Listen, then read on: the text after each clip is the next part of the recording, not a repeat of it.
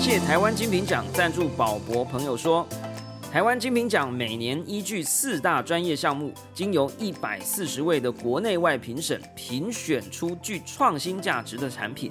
每一个被台湾精品选出的产品，都经过研发、设计、品质、行销四大专业项目的检验。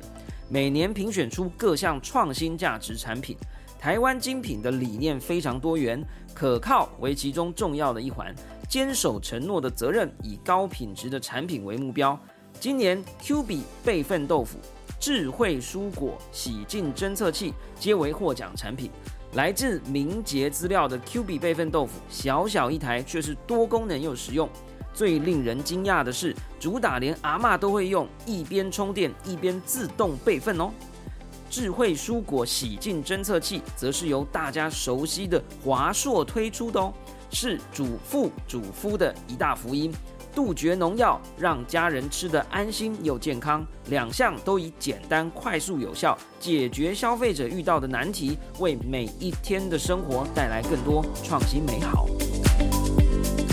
小暖，B P 啊，就 B 一一一这样，哎，给你多一个一啊，你没蓝勾勾，然后啊一下很便宜，哎，大家真的要注意哦，就这一点呢，务必。今天听完这一集，你其实其他都可以忘记，虽然很难，但是如果你对 NFT 有兴趣，就跟我们当年介绍虚拟货币是一样的，就是呃新的市场会有很多风险，这个风险还不是这个市场的价值的风险，而是因为这是个新兴市场，会有很多人不了解这个市场的习俗、行规或者是如何验证。嗯，台北佳士得在八月底的时候办了一场数位艺术的讲座。那这个讲座是主要是我我设计跟筹备的。其实我最大的目的是想要传达一件事情：是数位艺术的存在已经不是新鲜事了。那只是因为现在加了 NFT，整个关注度爆棚，所以我还是希望趁这个机会让大家知道，数位艺术这个媒材从六十几年前开就已经存在在这个世界上了。科技、创新、娱乐，各种新奇有趣都在宝博朋友说。嘿，你听宝博朋友说了吗？Hello，欢迎来到宝博朋友说，我是葛如君宝博士。哎呀，今年一整年我就期待这一集呀，今天真的太难得了哈，这个。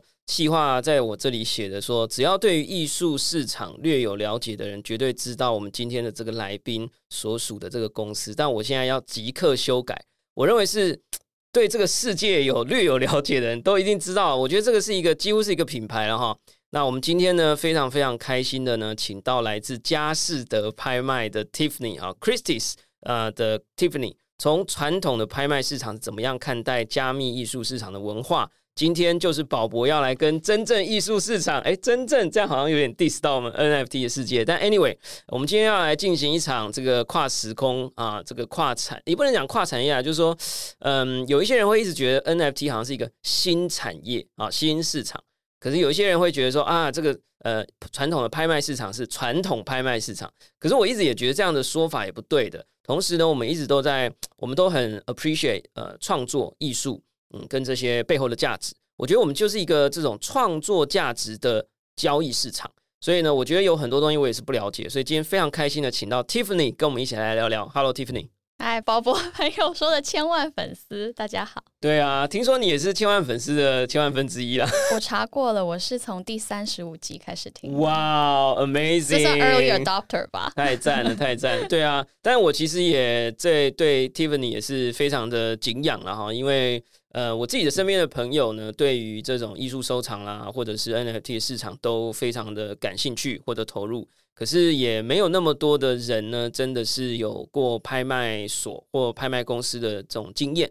所以呢，我们今天呢就要来好好的呃请教一下哈。呃，首先还是要跟听众朋友稍微介绍一下 Tiffany 啊，我很快的带过，然后你等下可以自己补充哈。苏富比艺术学院啊，这个 Sotheby's Institute of Art London Art and Business 啊，two thousand sixteen fall 啊，然后这个呃华盛顿大学迈克尔福斯特商学院啊，那后面好像有一个英文版啊，大家可以自己说。然后呢，经历上面就很有意思了，这个曾经在世纪奥美公关顾问啊，然后呢也曾经在罗浮奥的艺术集团呃双方一郎，然后现在在佳士得台北，Tiffany 也一直在做很多多方的尝试。那也稍微跟听众朋友介绍一下自己。嗯，大家好，我是 Tiffany，我现在在佳士得台北办公室担任客户服务客户代表的角色，那就是协助客户买卖的各种疑难杂症。对，这么简短？对啊，很简短了。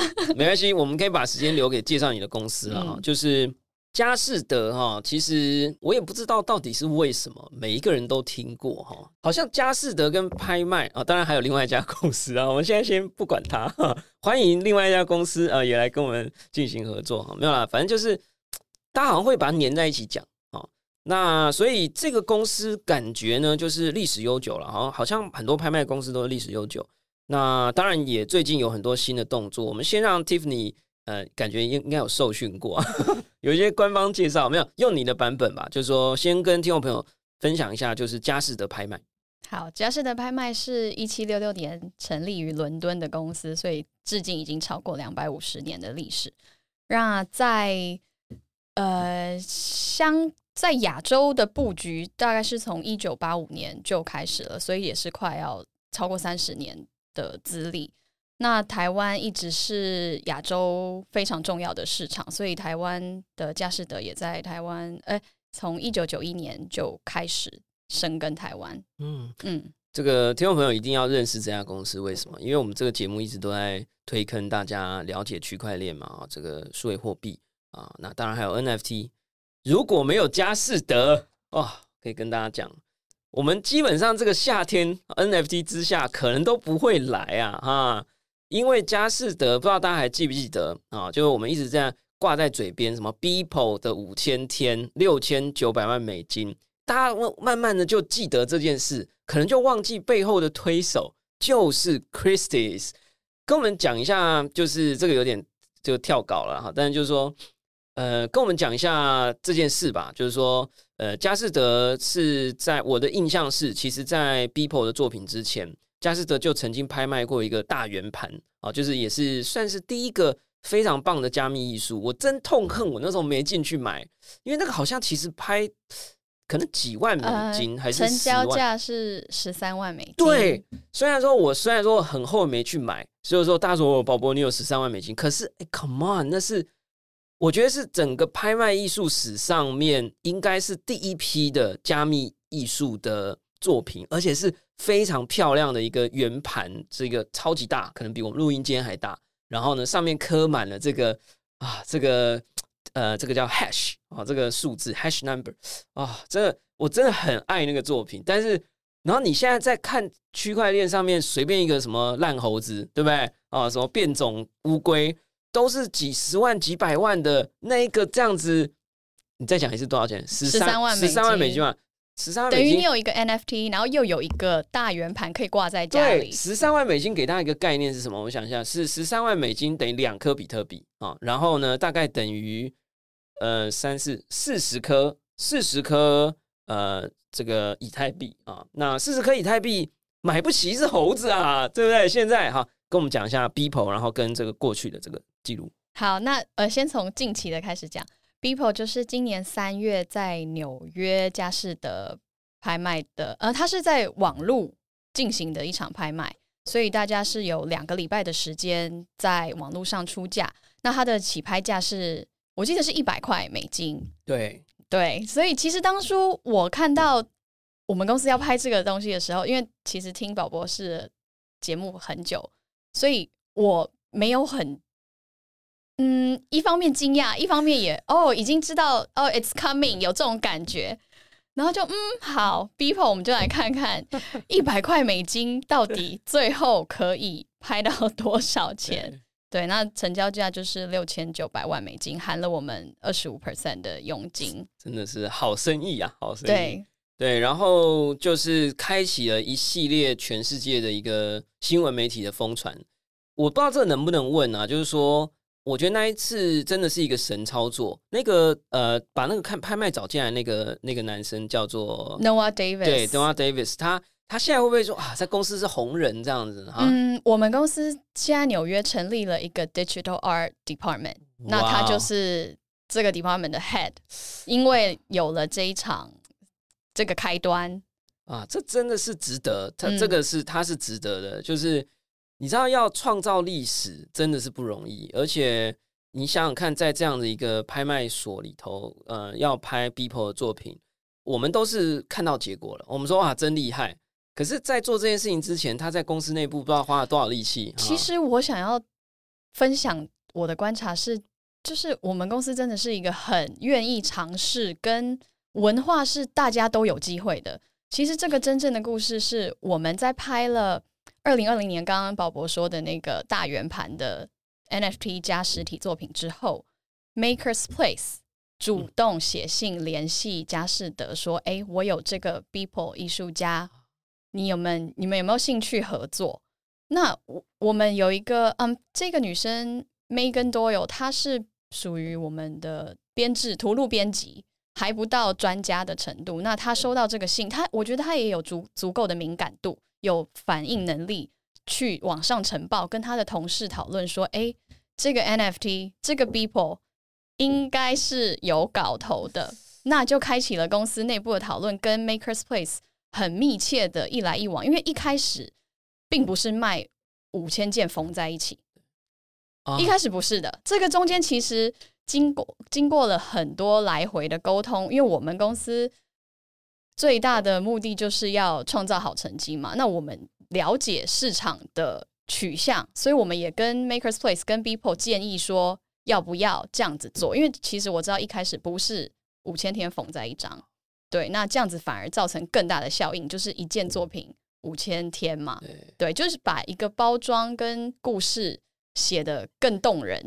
哎、嗯这个在公司内部应该也成为传奇了哈。我觉得甚至在公关界，你以前待过公关公司嘛，你让一档拍卖，然后得到了全球媒体的报道，而且做了整个产业的一个定锚。那当然有一些负面的会说，哦，这个泡沫要来了。可是整体来讲，就你的公关背景还有你们公司现在的氛围，应该会觉得那是一个对的决定。是啊，因为我其实我觉得很多事情你都是要抢第一嘛。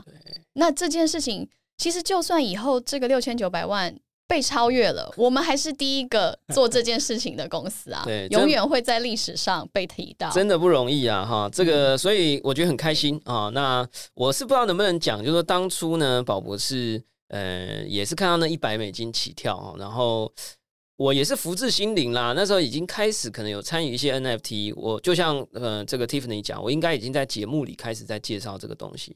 那所以看到这个 b e o p l e 这个东西来之后呢，我就福至心灵，觉得说这肯定是天价。然后呢，应该在差不多一个礼拜前呢，佳士得又宣布它是呃两百五十年来的历史当中第一次接受加密货币付款，哇，绝对！我那时候就知道，这绝对是破人类历史的记录，一定会让大家吓掉大牙。我这个逻辑好像也不太对，但 anyway，就是说，我就觉得我虽然买不起，我不会成为结标的那个人，但我一定要成为历史中的一部分。没错，宝宝，你要讲我教你的那句话。啊，可以可以可以，呃，没有啦，就是我我是不知道能不能讲，但就是说我呢，就是借由很多人的帮忙啊，那可能也包含 Tiffany，那我就顺利的有了这个呃能力跟资格啊，这个上网按那颗就是我要竞标的按钮，然后还不小心按了两次这样，但是我有跟太太讨论过啊，我录影都有记录啊，那但是我那时候本来很紧张，觉得哎呀我会不会按错啦，然后这个对佳士得不好啊，这个怎么样怎么样。那后来 Tiffany 就安慰我说：“呃，佳士得有一个名言叫，我觉得你英文比较好，你发，因为我都我发一个版本，就是 every bit count，但那个 count 有时候没发好，不太好。你你念一次好了 Every bit counts。，Yeah，你看那个感觉就不一样。好啦，就是每一个标都每一个书架书架都是重要的啊、嗯所以其实我嗯也不算替你们广告，但是其实我最近觉得。呃，因为人类的社会的价值交换的方式开始改变了，然后我们对于创作价值的交易市场有了一些新的可能。我其实也是蛮鼓励大家，就是说，第一，呃，赶快来再再多了解 NFT。我真的半推坑啦，但是大家还要自己理智判断。那另外一方面呢，其实传统的也不能讲传统，就是过去我们所认识到的这些拍卖市场，诶，其实有一些商品也是不到一颗以太币，也不到一颗比特币，好不好？所以。也蛮好玩的，大家可以去了解一下哈。但是待会我会有些问题再来问 Tiffany 啊，比如说，哎，怎么买啊？怎么看呢、啊？好，那我们先我想再补充一件事，来，我们二零一八年的时候在，也是在纽约有一个 Barney Epsworth，他是美国一个很大的实业家，然后也是很重要的呃美国现代美术的藏家。当时我们帮他做的专拍是用实体作品，然后把他的证书放上区块链。那是我们第一次尝试。那个时候二一七年吗？二零一八，一八年。但是那个就是是分开的两件事情啊，就不是说是 NFT。那但是它的交易记录是有存在链上的。哇，那这又是更宝贵了哈，嗯，对不对？那所以说，嘉士德就是一直有在尝试参与区块链这一块，就跟宝博一样啦。就是哎呀，我昨天晚上才很很感触，跟我太太讲说，我觉得我真的很爱我现在在做跟推广的事情的原因，是因为我。我二零一四年到学校当老师，呃，我其实目的是希望能够带一些新的东西进去。我从第一天就跟学生讲说，你尽可能的要往新的东西那里去看，那里去走。为什么？因为你你学的东西，你你做的东西，如果跟大家都一样，你你很有信心，你出去一定找得到工作。Fine，那你就是在跟所有的人一起竞争，你在跟尼泊尔的大学生、高中生竞争。可是如果你到了一个新的地方，然后可是大家很怀疑什么 VR 啊 AR Blockchain。可是你很有兴趣啊，你也很喜欢，做的很开心嘛。呃，包不准哪一天 Facebook 啊这些大的公司，他就是想说，哎，那我要来试一下 VR，我要来试一下区块链。他也找不到这些一流的大学生啊，因为你很奇怪嘛，你先去玩了嘛，他就先找你啊。呃，你如果你去跟人家拼那些大家都在拼的领域，你反而你的机会就会比较少。那我觉得真的很很感动啊，昨天晚上又被傻逼了，这个。有个叫 DYDX 还 DXDY 反正我都不会念哈。它是一个，呃，就是应该是 DYDX，呃，一个嗯去中心化的交易所。昨天傻币傻出来也是很夸张，就是一颗十几块秒啊。我们扯远了啦，就是说这是一个鼓励呃愿意创新的人或者公司或者团队的一个市场。呃，传统的世界真的太拥挤了。我们如果真的能够有这个勇气，真的很很很鼓励大家。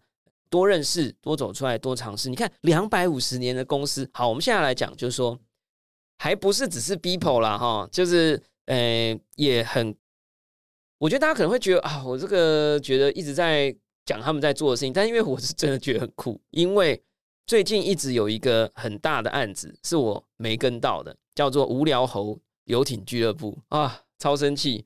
我朋友问我的时候啊，可能才两颗以太吧，现在要四十几颗啦，什么鬼？然后，呃，Christie's 也是动作超级快哈，就是在最近就会有一档，哎，之前 R Blocks 也是你们有拍，R Blocks 是最近没有没有是二零二一，呃，是今年十月还没拍，还没拍嘛，对不对？对，就是我们介绍很多次，然后有王星仁阿乱的作品的那个，算是一个创作品牌啊，叫做 R Blocks。呃，Christie's 也已经准备好要卖他们的一档一系列的，我们要放在纽约的当代艺术拍卖。哎，有图哎，我有准备给那个 YouTube 的看一下。对，可以网络上超多张的，就是说好多系列。他是，我觉得这个可能问宝宝比较清楚。我看公司就 Noah Davis 有抛出来是说 Curated 系列一二三。所以其实我不太确定到底总共是几件，因为现在没什么消息。我几乎每一幅都叫得出来，最贵的那几幅。Fidenza，Fidenza，我真的哭了。Squiggles，Squiggles，对啊，Fidenza，我真的卖飞。我你知道我有一张 Fidenza，这真的是崩溃。就是我好像零点五颗以太买，然后我就想说，哇，涨到两，嗯，我是涨到两块。我跟我太太讲说，不到两天，这零五万台币变二十万，这什么鬼？这样，然后还要涨到三块以太，我们现在说单位是以太。我说，我跟我太太讲说，这不对。然后呢，我还跟我一个群组里面有一些艺术家，我就不说是谁。我说这个东西，我觉得真的不 OK 啊。这个东西，你说要涨到五块十块，了不起了啦，给他一百万啦，这样。然后我就在三块的时候把它卖掉，我还很开心。我跟我太太讲说，耶，我们有钱了，这样。看，结果不到两个礼拜，变成一百九十五颗以太，最低哦，最低价格一百九十五颗以太哦。你太太有骂你吗？不会，我跟你讲，这个是表达对我太太的爱。我太太真的心脏超强，而且她永远都是鼓励我。她说没有关系，你再拿去买更多更棒的作品就好。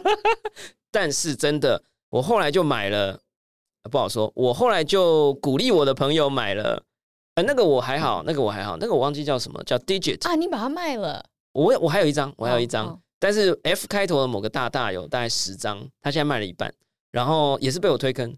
我们现在讲的说我们一个群里的一个叫 twenty seven digit 哈，Twenty Seven bits 对对。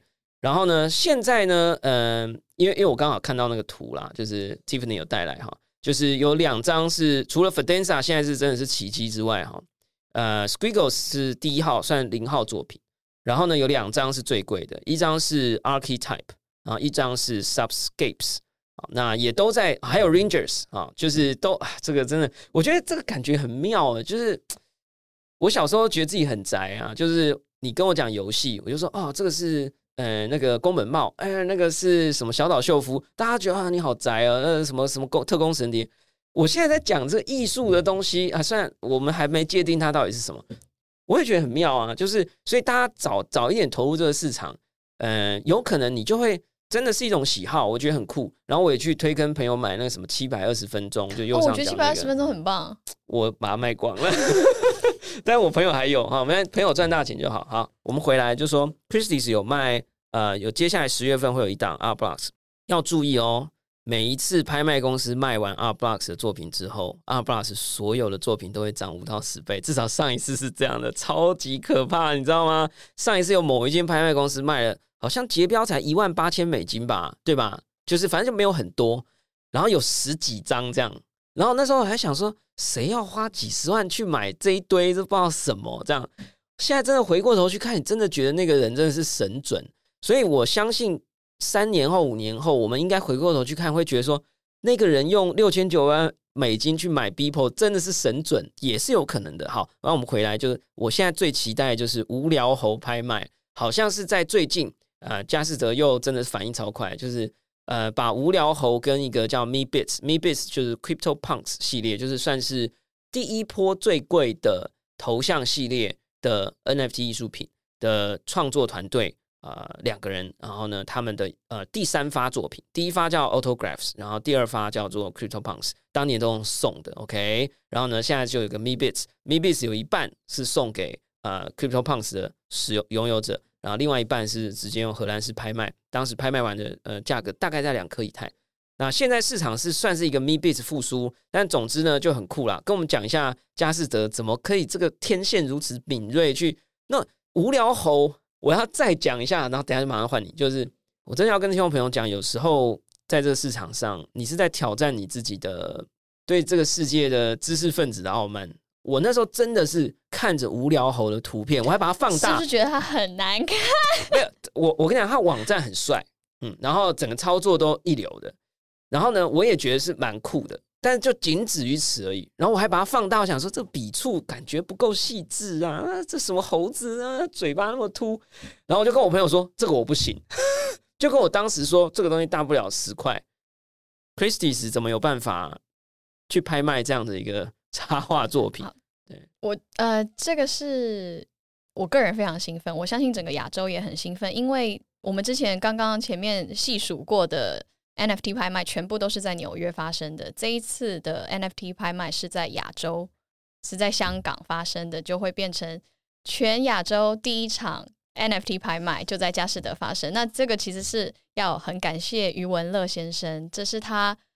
我们这一场是他的专拍啊，你都没有看新闻稿？我等下，我两件事情第一次对在一起，因为我一直有地下情报告诉我说，余文乐玩的很疯，然后呢，他的头像早就是 Punks 还是猴子，嗯、然后那个，然后另外一个消息就是有这个拍卖，我第一次对起来，哎，对啊，哦、这个是他个人。我们这一场 sale 总共有三十四件东西，包括他的两件呃现当代艺术 George Condo 的收藏。然后十四件 NFT 跟十件手表，等等等等，所以是他个人，这全部东西三十四件都是他的个人收藏。然后 Me Base 有一只穿西装的骷髅头，也是他，也是他的。啊、我们这次有两颗骷髅头。Oh my！对，我们这次会有两个，有一只眼睛射出金光的猴子。这这场 sale 看到的东西全部都他、啊。跟一只嘴巴流血的庞克，嗯、然后跟两呃跟两只 Me Base 的骷髅头。目前我知道的是有，可是其实节目播出来的时候，应该已经在已经结果已经出来了，是不是？这场 sale 是九月十七到九月二十八，哇，应该是在中间。我们今天录音的时间九月九号，所以嗯这个我们两个人都可以好好期待。刚刚为什么我这么惊吓？是因为其实穿西装的骷髅头应该只有一只，就是 Me Bits 穿西装的骷髅头。骷髅头大概我记得只占两万只里的 maybe 几十只这样子，然后穿西装的应该只有一只。为什么我刚刚会这么惊讶？我又连起另外一件事，我最近有一个作品，它是 Art Box 的 curated，然后呢，就是还不错，就是稀有度还不错。然后呢，可是它的底价一路那一个系列作品底价一路跌到个位数的时候，个位数以太的时候，有一个人他出了两位数的以太，我帮我朋友买的，他出了两位数的以太，然后就而且他一直没有取消那个订单，然后就看这是谁哪个大户这样，然后我就点进去看，我就看到他的收藏有几十只 Crypto Punks，然后有几十个 Me Bits，然后还有一只 Me Bits 就是穿西装的骷髅头，你是连到他的我觉得我我的朋友的那个作品是卖给他的，Oh my God！因为你可以知道那个作品是因为你点那个骷髅头，你进去你就看到它有蓝勾勾，所以你会知道它是正版的 Me Bit。然后你也知道，我那时候就跟我太太讲说，那个大户到底是谁？真的太扯了！我还传给我的讯息的朋友说，他竟然有之后要在佳士得拍卖的那一只西装骷髅头，这个人到底是谁？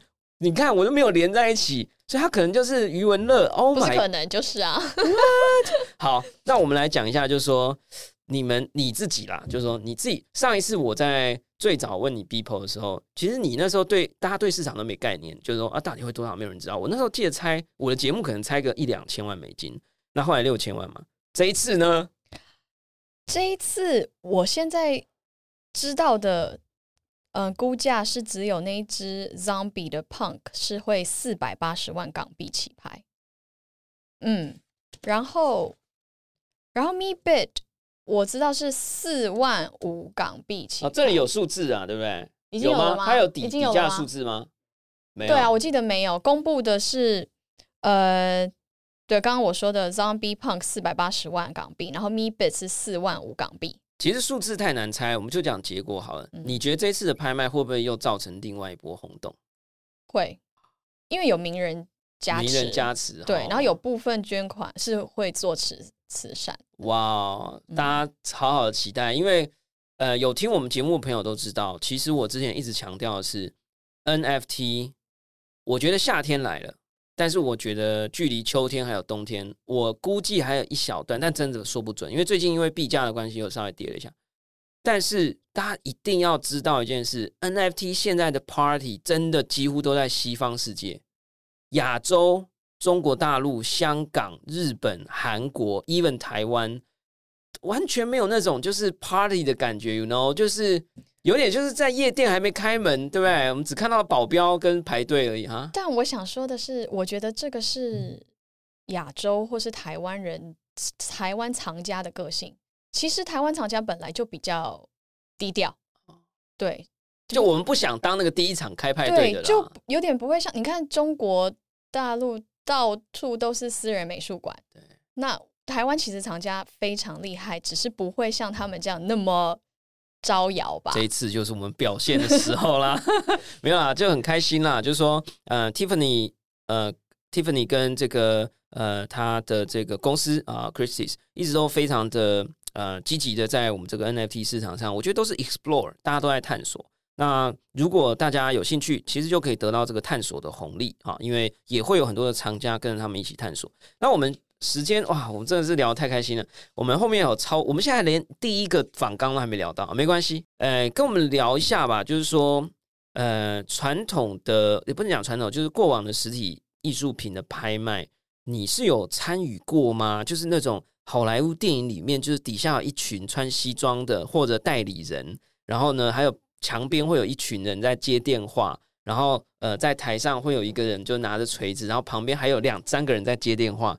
这种场合你有进入过吗？没必没有须啊，必须啊，必须吗？必须啊！台北也有吗？这就是我的工作啊。台我们佳士得在台北没有拍场，可是我们都要去我们都要去香港出差。啊我们在疫情前每半年，就因为我们有春拍、秋拍两次大拍嘛，出动全办公室的同事去香港出差，support 台湾买家。哇哦，我们就是为了台湾买家到了香港当台湾买家的眼睛，因为不带嗯，不是每一个藏家都有时间飞到香港现场嘛。那在购买东西之前，我们会鼓励，也会希望让客人知道我们所谓的状况，就是 condition，所以我们要去帮客人看，就是这个画面有什么问题呀，或是买瓷器哪里有磕，哪里有碰，这些都是要帮客人确认好，然后之后再帮客人打电话出价的。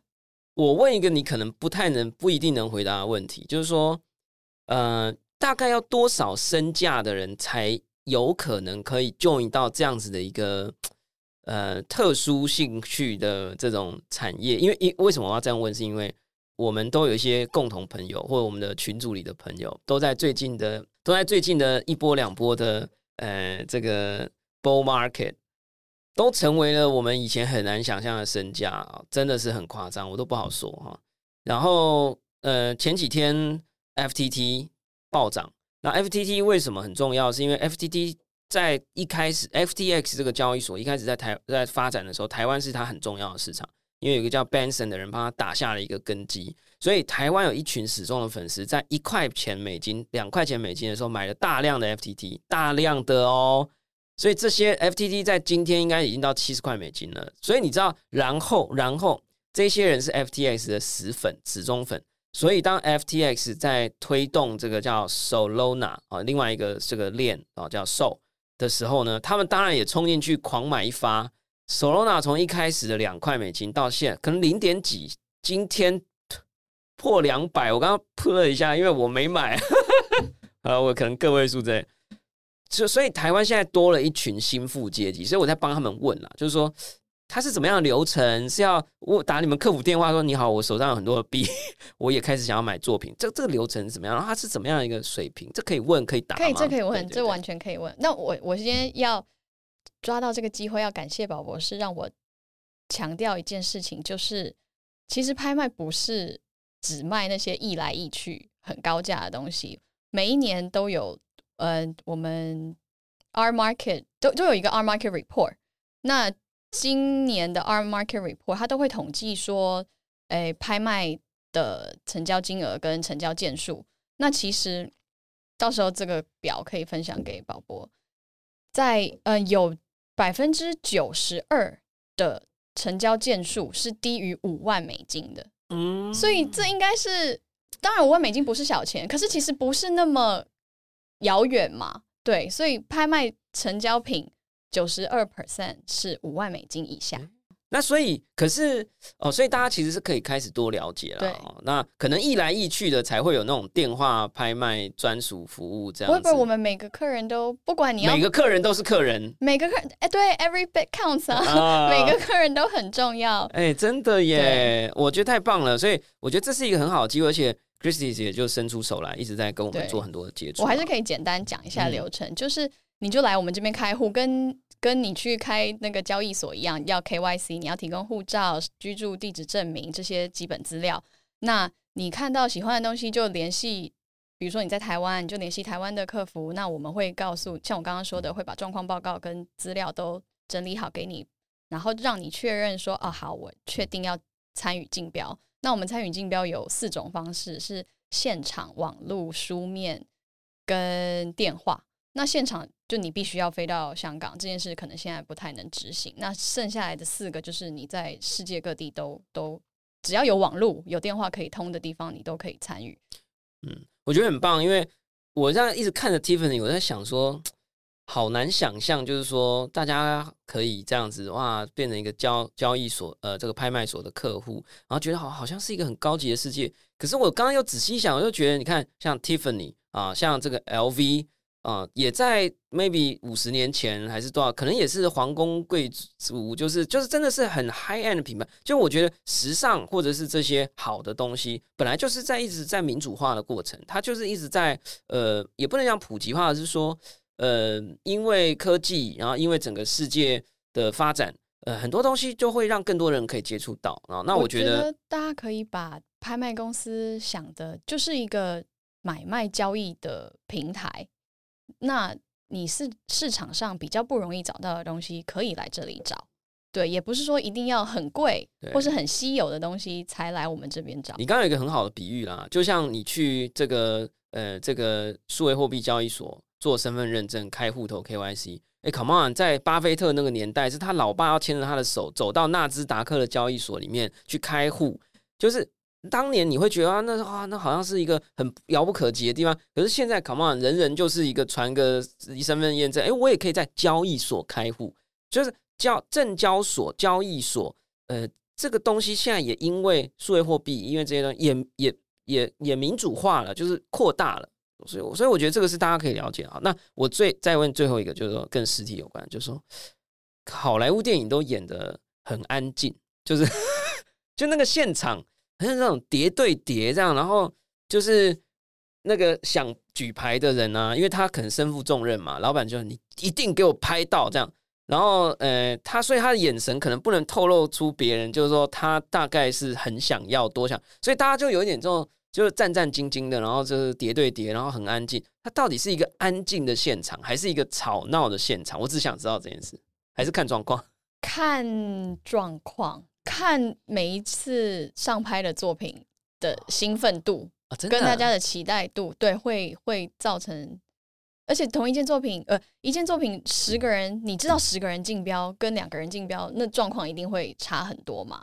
对，所以其实我们事前都会知道说啊，这这个作品有五个电话，五个现场，那你就知道会很热烈哦，很热烈，就会有那种交头接耳的声音。对，那也常常有一些呃买家可能不想要照着我们的接数一口一口上去，就直接跳什么十万跳，直接喊一百万啊，那种那那时候就会很嗨。前阵子 Crypto Punk 就是这样啊，什么几分钟就结束啦，大家就有点啊什么结束了这样。好诶，那我再问一个，就是说，我觉得这题有点难，你看怎么回答？就是说我我们一直有点搞不懂，就是之前在 Nifty Gateway 啊，就是一个最大交易呃量的一个 NFT 的平台之一，有发生一件事，就是 Pack Pack 的作品有一个叫 Model Modelier 啊的一个就是头像是骷髅呃一个一个骷髅头的一个 Twitter 的老司机啊，他拍了他的一个叫 The Switch 的一个灰色 Pixel。然后他好像没付钱，好像就好像闹了很大。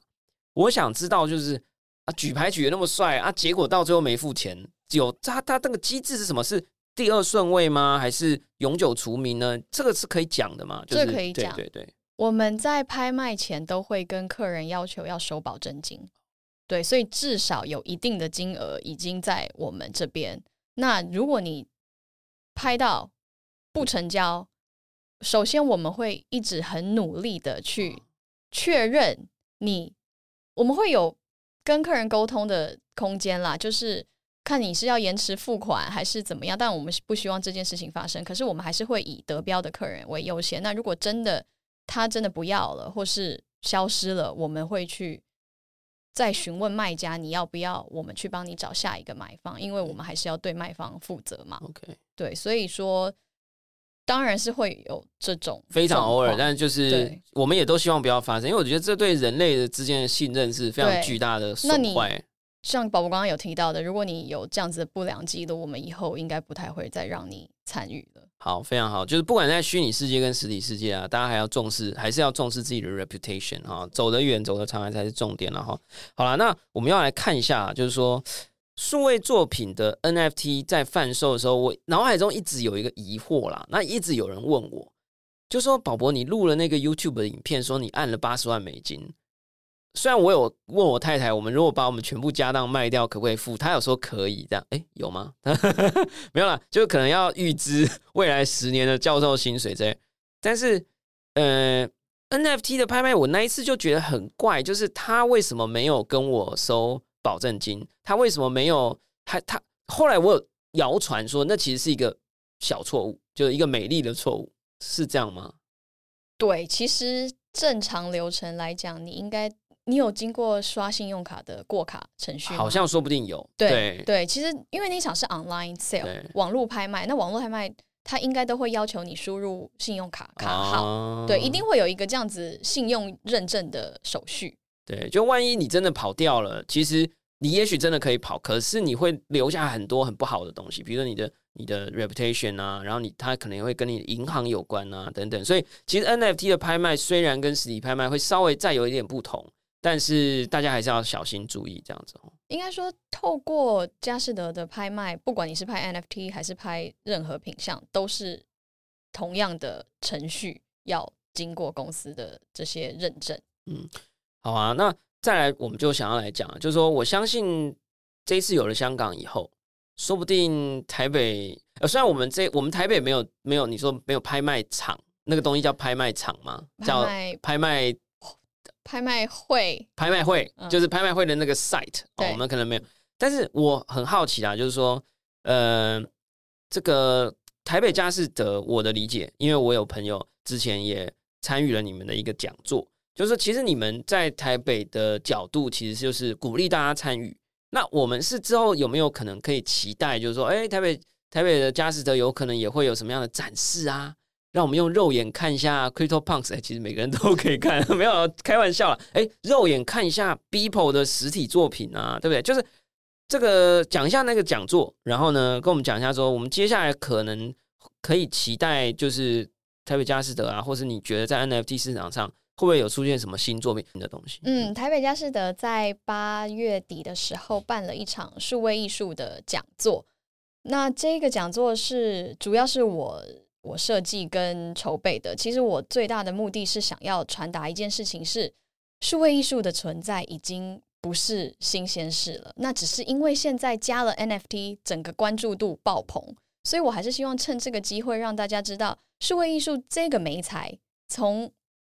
六十几年前开就已经存在在这个世界上了，所以说我就借着这个机会把艺术史梳理了一遍。那这是第一场第一场的内容，第二场呢就请了宝宝的宝宝跟我的朋友，对，两位都是朋友来讨论一下 NFT 的现现况。那其实这一个讲座受到非常大的回响，有线上回放吗？有有有线上，太好了，我们到时候连接附在我们的节目底下，嗯。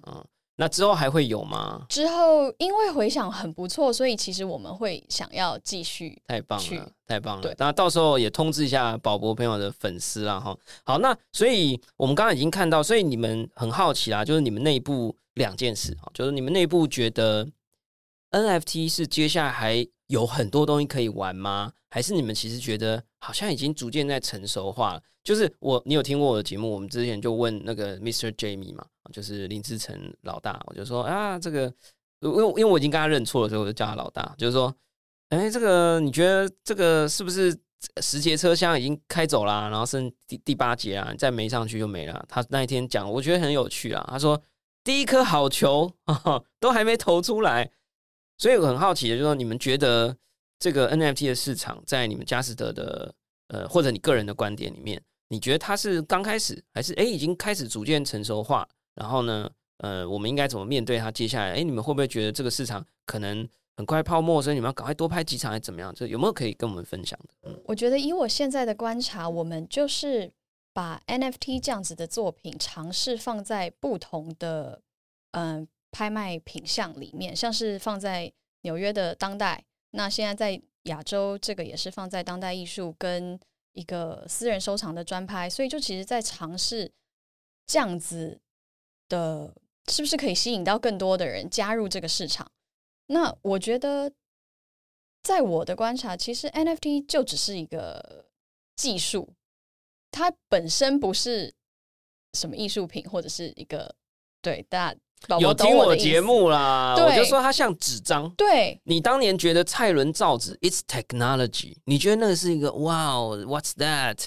对吧？以前大家他妈磕石板啊，磕龟甲啊，然后大家那边怀疑说 What's paper？然后你在那边怀疑那个是科技，这会不会泡沫？当年说不定有人跟蔡伦讲一样的事啊，你这个纸张啊，你这麻烦啊，制造过程那么复杂啊，又不可信赖，丢到水里就融化。你看我们这个龟甲啊，多好啊，是不是一样的？NFT 就有点像那个新的载体。对，其实就是一个新的载体。那我们作为市场的参与者，其实就是在期待。内容可以更好，可以更创新。那当然，身为就是一个交易所，我们当然是希望可以参与啊。对啊，因为有更多的作品、更多的载体、更多丰富的形式。哎，其实这个市场的流动就会增加嘛，流动增加，然后范围变大，而且又因为网络拍卖，然后又因为 NFT 市场，呃，本来你说呃一年只能拍个两季啊，春拍、秋拍。嗯，然后或者是你一次可能还要有一个会一个会场的容量大小等等，哎，其实都因为时间，因为技术，哎，就扩大了。然后我我自己也是真的非常佩服啦，不止嘉士者，就是其实我发现拍卖公司在这一波的这个新科技的冲击，哇，那个反应速度快，真的很令人佩服哎！就是我我真的不知道这个听众，我们也曾经讲过一起数位转型哈，就是因为我自己是一直跨在技术啊，然后产业，然后这个学界这样，我就感触很深，就是 你有时候一些东西冲击来的时候，你如果在大公司待过，我相信我的听众朋友也是啊，我真的开过一场会，就是那种 百年企业要数位转型，然后 讲了大家讲的头头是道，讲完以后呢。呃，旁边的那个法务长就说：“你们这样子，这个很多东西都要重新弄哦。那这个谁来负责？” 然后那个负责财会就说：“对啊，你这个税营收进来，我们根本没办法计算啊。而我们到底要算在哪一个收入里面？呃，每个人就说啊，不然这样的话，你们先研究好之后，我们再说吧。就是那边互相推啊。为什么？因为。”大家都不要动嘛，大家不要动最好啊，反正大家能够做到什么 O 的 C 什么 O 的，通通都对不对？都五十几、六十，尤其百年企业啊，我是但我这样讲很以偏概全，你就会发现有一些东西推动的时候啊，是完全没有办法动。就是当年会说谁要用数位相机，对不对？然后我太太之前是在啊，这这样都会害到这个科开头的公司啊，或者是摩托开头的呃通讯公司。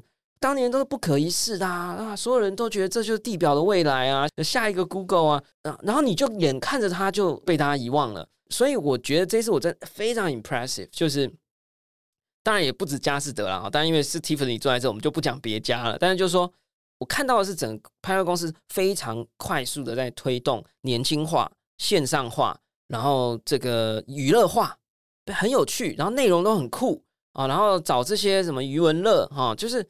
这个方向我觉得非常有趣，所以你们其实是很正向的。因为其实疫情的关系，影响确对我们的拍卖确实是有影响的。因为大家会习惯要去实现场看作品，这件事情已经有点难执行了嘛。那公司不可能这样子一直继续下去，所以说会反应很快。他非现在就是非常鼓励做 online sale。我们呃网络上的拍卖场次。就是可能从去一年五场增加到一年十场，很棒啊！对，所以那刚好碰到 NFT 这件事情，就顺应更可以让它快速的发生。因为我还有观察到一个事情是在，因为我我要去跟客人收东西嘛，那东西全部都要再送去香港，这个运输是一件非常头痛的事。但是 NFT 完全不用运输，完全不用 condition check。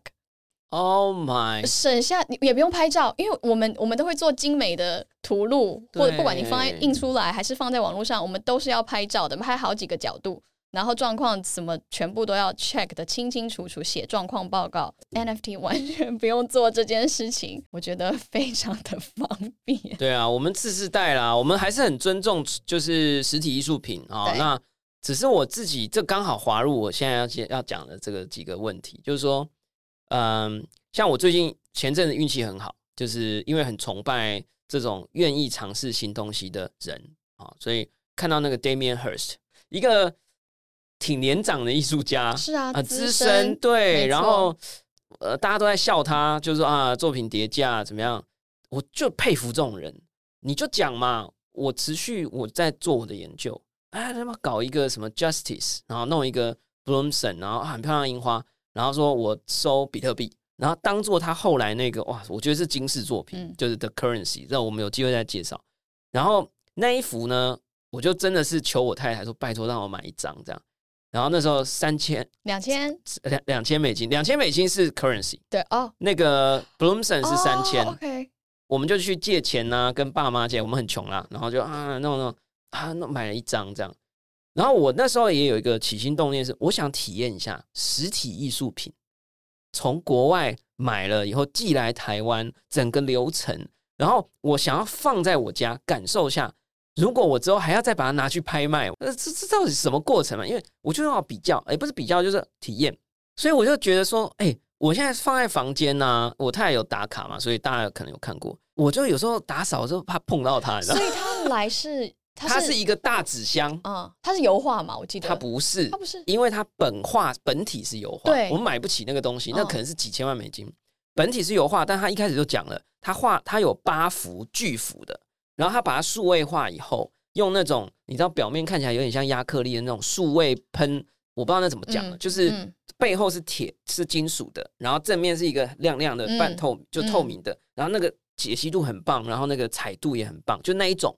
然后他后面就是贴一张他签名，然后跟那个版号，应该是像艺术为喷。对，所以所以那个东西，说实话啦，我觉得真的不要讲收藏，就是我觉得它是我觉得它很漂亮，然后我想要体验实体作品，然后来，呃，所以他来的时候，并不如大家想象看那个那个那个电天能啊，天能科幻电影呃科幻电影里面不是有什么保税仓啊，就哇什么警卫这样荷枪实弹这样送到你家，没有没有，它其实就是一个 FedEx 快递，然后就送到你家，在楼下然后就放着。那我只是想要讲说，我其实就感觉很微妙，因为我在那边一直打扫，然后我就想说，我如果有一天要把它卖掉，我会不会哪一天不小心发丝刮到了？就是，然后你刚刚又讲到要收作品，哎，其实有一些藏家他作品本来就会拿出来放，是吗？就我一直以为，就是说我买来之后要拿来拍卖的，就我其实想要问的是。我买到我从你们的平台上拍到的作品，比如说五万美金以下的作品，我到底要不要拿出来放啊？就是要我，啊然后我放了，我还可以再卖吗？就是这个可以啊、我我一直以为，就是我如果要卖，我就应该把它封好，然后就是原装盒子，然后放在角落，然后恒温恒湿。可是我就觉得说这样不不对，因为艺术品就是要我每天早上起来要感受它的美，所以我不知道这两个派别是怎么样，跟我们讲一下。我本身是就是浪漫主义跟艺术是赏心悦目，就是我不是会把投资这件事情挂在嘴边的人，因为嗯我觉得艺术是让你的家、让你居住的环境增添乐趣，跟让你的心灵充实的。的一个一个 media，对，其实在我来看，就是 a piece of furniture，就是一个家具，你应该要拿出来用的。但那可以还可以再卖吗？当然可以我说啊如果老婆说啊，我们最近哦都需要一点钱，所以是可以，可以啊所那就是你们就会，我不要讲我那一幅啦，就是那个我觉得也是，它其实就是一个一个作品这样。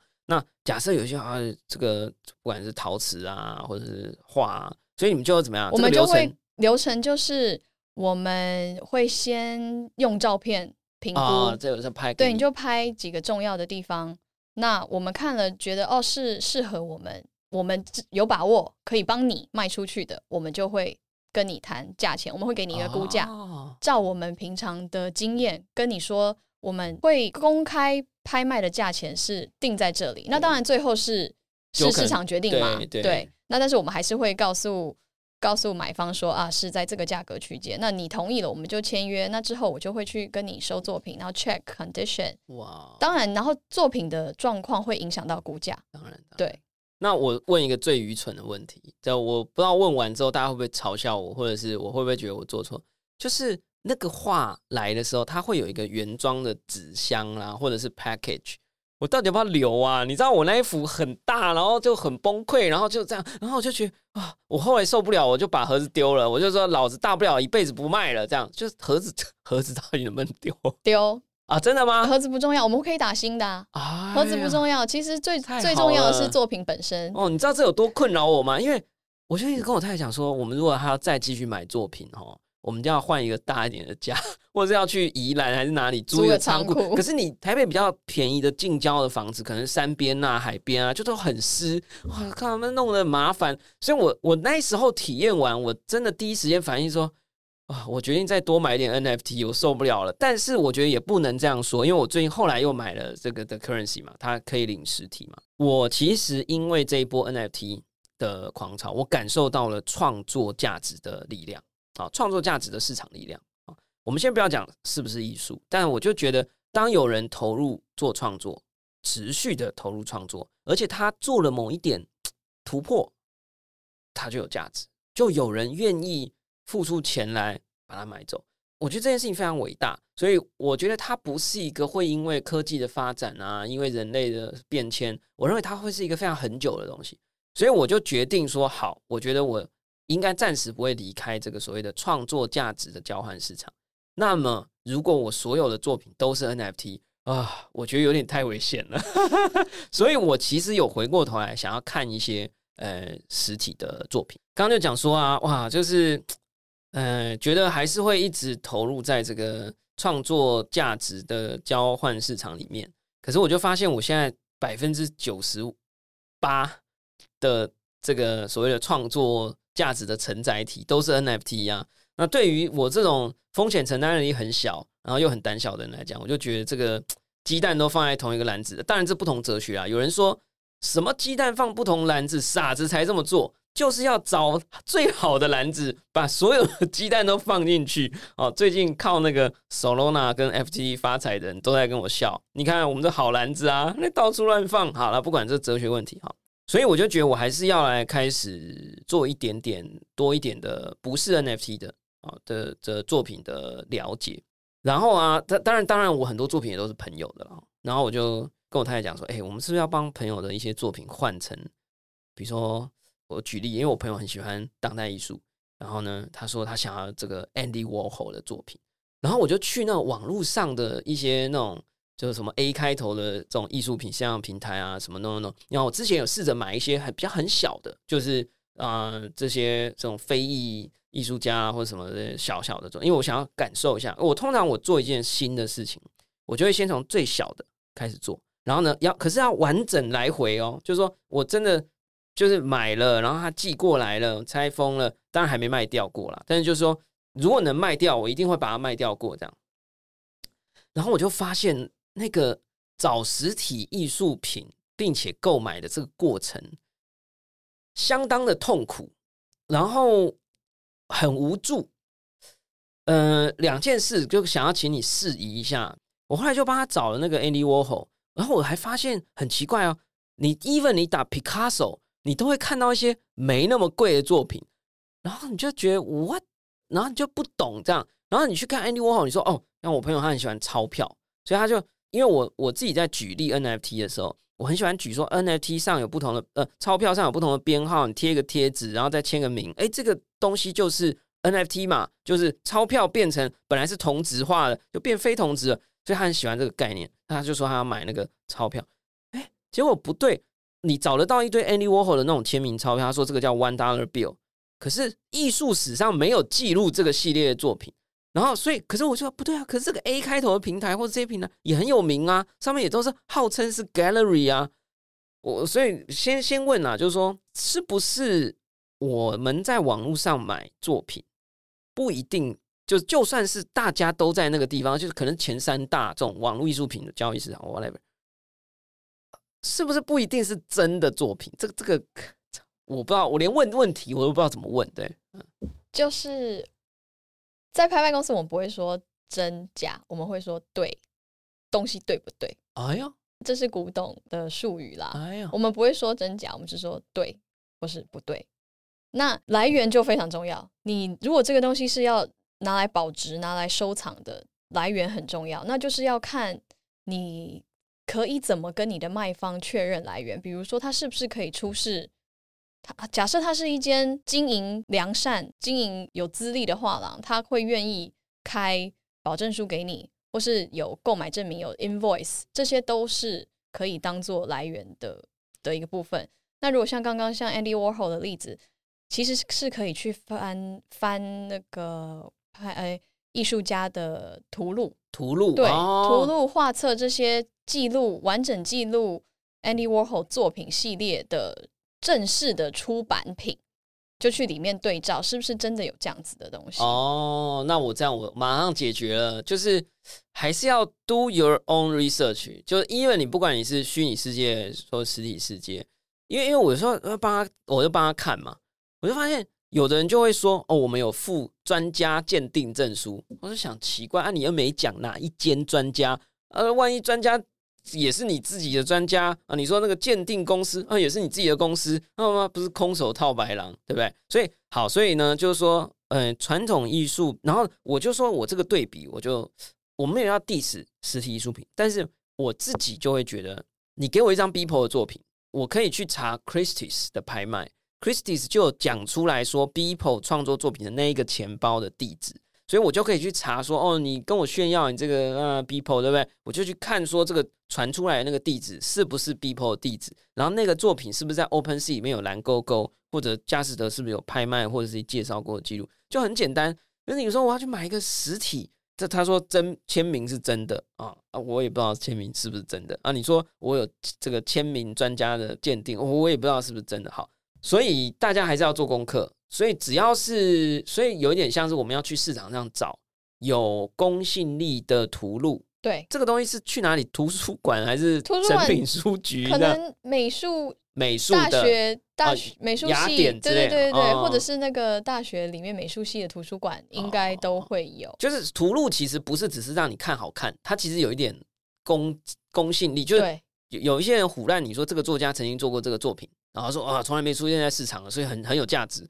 有有时候这可能就是要冒你自己的风险啊。也许十年后真的被他证明说这个真的是一个遗世独立的作品系列，呃，那就对了，那对了也真了，这样啊、这种感觉是不是？对，所以其实嗯，因为很有蛮多艺术家都会有基金会或是哎 foundation，、对啊，对他们，你可以去找他们验证。我也听人家说什么巴洛克什么，就是他会有一些基金会，这一种是，但是这种作品就一定就是比较贵的，对吗？对不对？对啊它才有那对个被验证的价值嘛。对对，才有需这个需求。对，所以我就会觉得，我现在有点丢回来了，我就会觉得，啊要收实体作品，嗯、你要做功课的成本很高，对，对就是除非你你如果要能够买到又对又真的作品，那就会变成你是要是让整个市场愿意付出一点代价替你去验证它的对跟真的那样子等级的作品，那它的价格就相对比较高。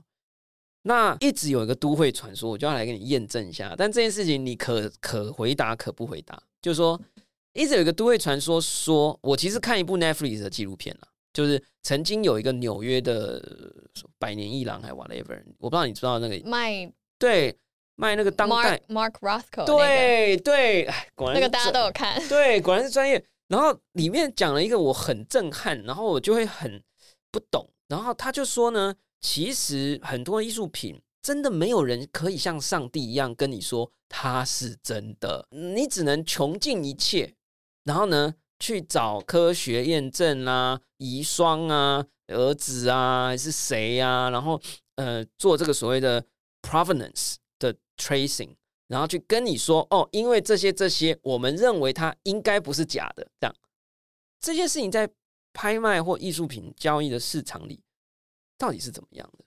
嗯，以我们公司的角度来讲，我们的拍卖图录后面其实有一个条款是有注明，五年内如果你可以证明你买从佳士得买到的东西是不对的，你可以证明东西不对，五年内退还给你，哦我退钱给你，我东西收回来。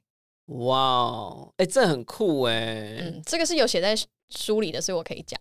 那感觉 Open Sea 应该也要跟进，因为 Open Sea 上面有一些不是 Open Sea 的问题，但是就是它身为一个 market，所以有一些人就会在上面标，就是 B PO 啊，就 B 一一一这样，哎，给你多一个一啊，你没蓝勾勾，然后啊一下很便宜，哎，大家真的要注意哦，就这一点呢，务必今天听完这一集，你其实其他都可以忘记，虽然很难，但是如果你对 NFT 有兴趣，就跟我们当年介绍虚拟货币是一样的，就是呃新的市场会有很多风险。这个风险还不是这个市场的价值的风险，而是因为这是个新兴市场，会有很多人不了解这个市场的习俗、行规，或者是如何验证。我们是真的有朋友传来说，哎、为什么这个 R Blocks 的作品这么便宜？这样，然后我们朋友马上就说，你看一下那个拼字，拼字不一样，然后呢，或者什么，就是，然后那图就一样啊，他就给你倒啊，然后给你上架啊，然后还有那种就是说，哎、你有一幅作品，好不容易抢到一幅 Art Blocks，哇，花了一块，哇，现在涨到十块啊，十颗以太，然后就有人在底下出价 make offer，然后呢就可以给你出九 USD，然后呢，因为界面上有时候呢，你一下很急，这样就哇哇涨十倍了，然后你就想要接受这个 offer。真的，我有一个朋友就接受了这个 offer，这不是我，他看错单位，他看错单位，就是十颗以太的东西用十块钱美金卖掉，真的没办法。你要得到一个新兴市场的非理性繁荣的好处，你就得接受它没有那么，它有点野蛮，它有点野蛮。你有时候黄金在丛林里，你有可能就会被蛇咬。那你唯一能做好的就是知道这个丛林里可能有哪一些生物，写清带好啊，听好节目，保护大家啦，对不对？是是不是这个概念啊？我觉得应该说你自己要观察的够久，跟你要慢慢去培养敏感度跟那个反应。对，就是对丛林，你还没进去之前，要先闻一下那个气味。所以我现在我有一题还没问，就是说，所以我们应该要怎么培养对于？艺术的有有听众朋友，其实，在我们底下留言啊，说宝博士，我们到底要怎么挑选艺术品？我们要怎么挑选 NFT？这不是你的责任，所以你不回答也没关系，就是闲聊。就是说，我们能怎么做？多参加活动吗？还是多看书？就是你，我相信你是从业人员，你必然也是得要累积你自己对于这个艺术的或创作的认识。有没有什么是我们可以多？比如说，我我自己跟你聊完以后，我就有一个结论了，就是说。我还是会有对实体的艺术市场或者创作品市场的兴趣，但是我一定要多做很多的功课，我才要进去。因为为什么我很可以很甘心的去买这些 NFT？呃，可以去买这些 NFT，因为我认识这个技术，我知道怎么 tracing，我知道这个过程里有哪一些蛇，哪些熊。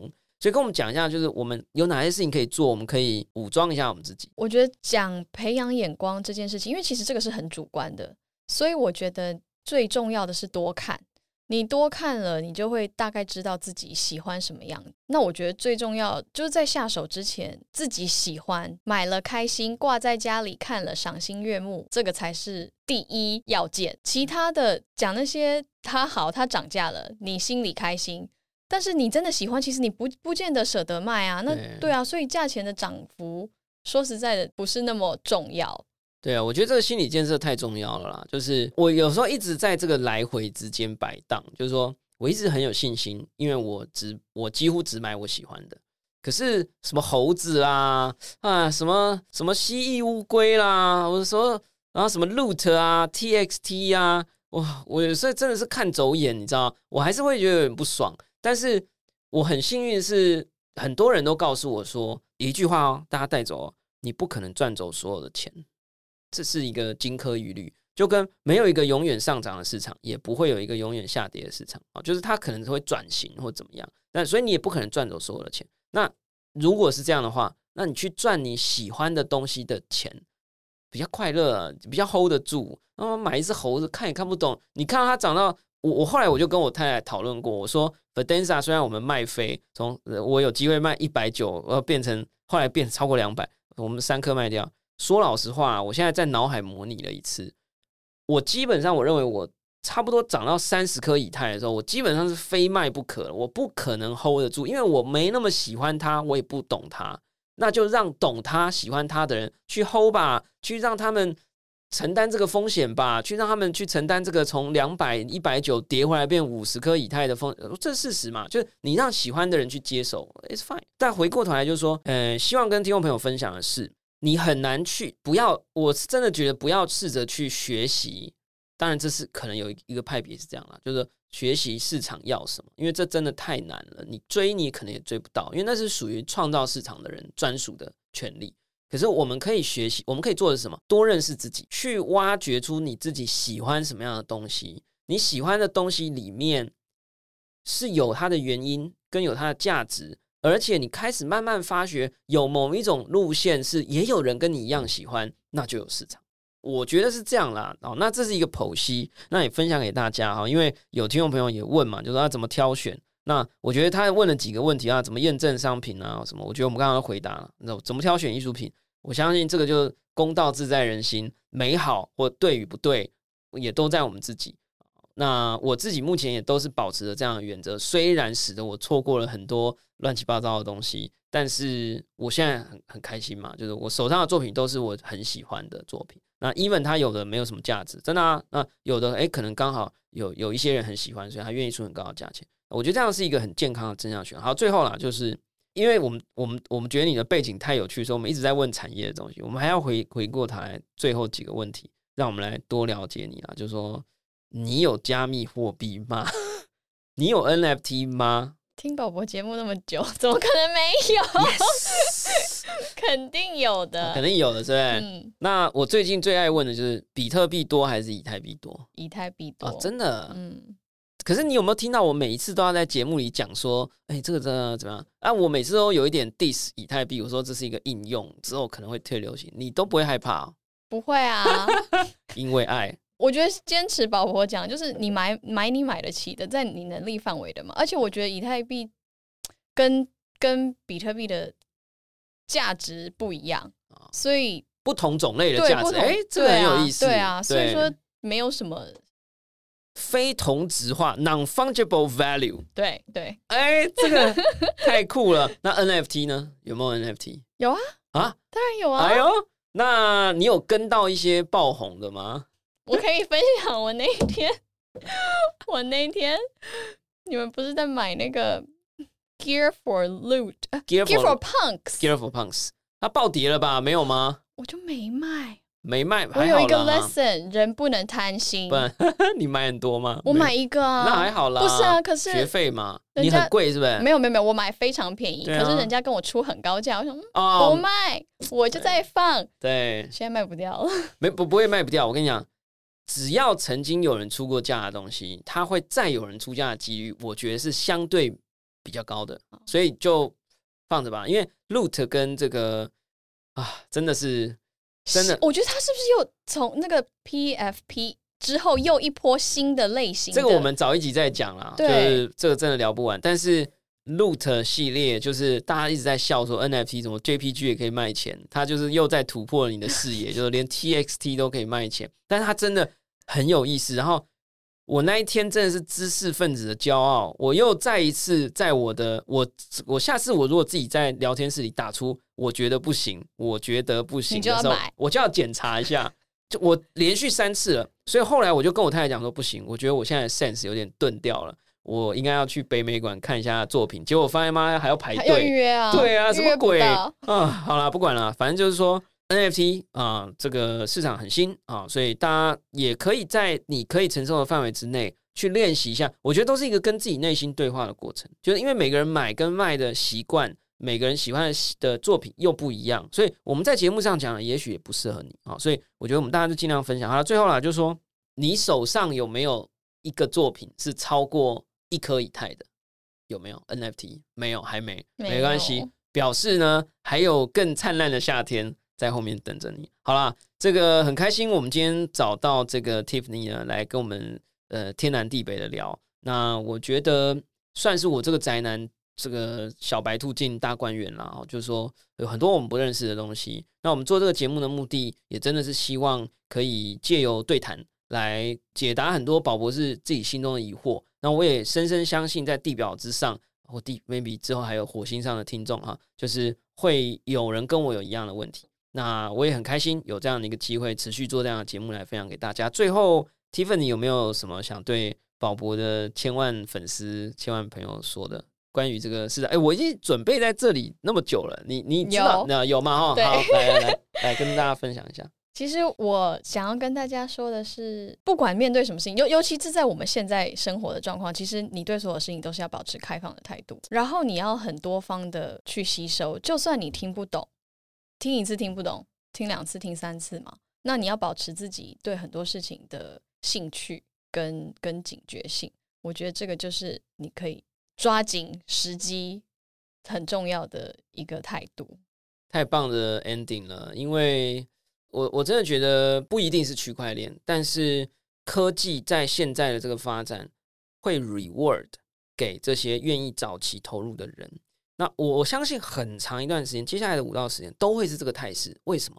因为有一批人愿意在二零零八年、零九年的时候，相信一个只他妈有昵称的人发明出来一种东西，然后呢，还有在二零一四年的时候，相信一个长得很奇怪的一个加拿大裔的少年发出来的一个根本连念都不知道怎么念的 Ethereum，这些人都得到了非常超额的回报，而这些人正在利用他们的影响力，再让更多的人，当然你也可以说它是泡沫，你可以说它是怎么样，但我认为它是一种，你说 Internet Bubble，它也是在 reward 早期投入的人啊。现在全世界最有钱的人叫 Jeff Bezos，他的办公室一九九七年成立的，当时他还用一个门板来当做他的桌子，所以我觉得真的是欢迎光临啊！欢迎光临，我们进入了这个整个世界这个平台这个系统，是正在有一个能力去奖励早期投入跟认识一些新东西的人。然后我自己的经验是这样的：我们会开开开放开放，然后有一天就会自我满足、自傲，然后呢，你就会关起来。我最近就是这样，所以我常常就会讲说，我觉得这个不行。You know，我我真的是觉得，然后呢，我曾经关起来一次过，就是在 DeFi 起来之前。然后呢，我有一集就访问肖尚农。我跟你讲，虽然啊我不好意思说他现在怎么样，到底多多那个那个，他应该可以成为很多人的好客户。好，没有啦，开玩笑，就是说，嗯，没有那一集。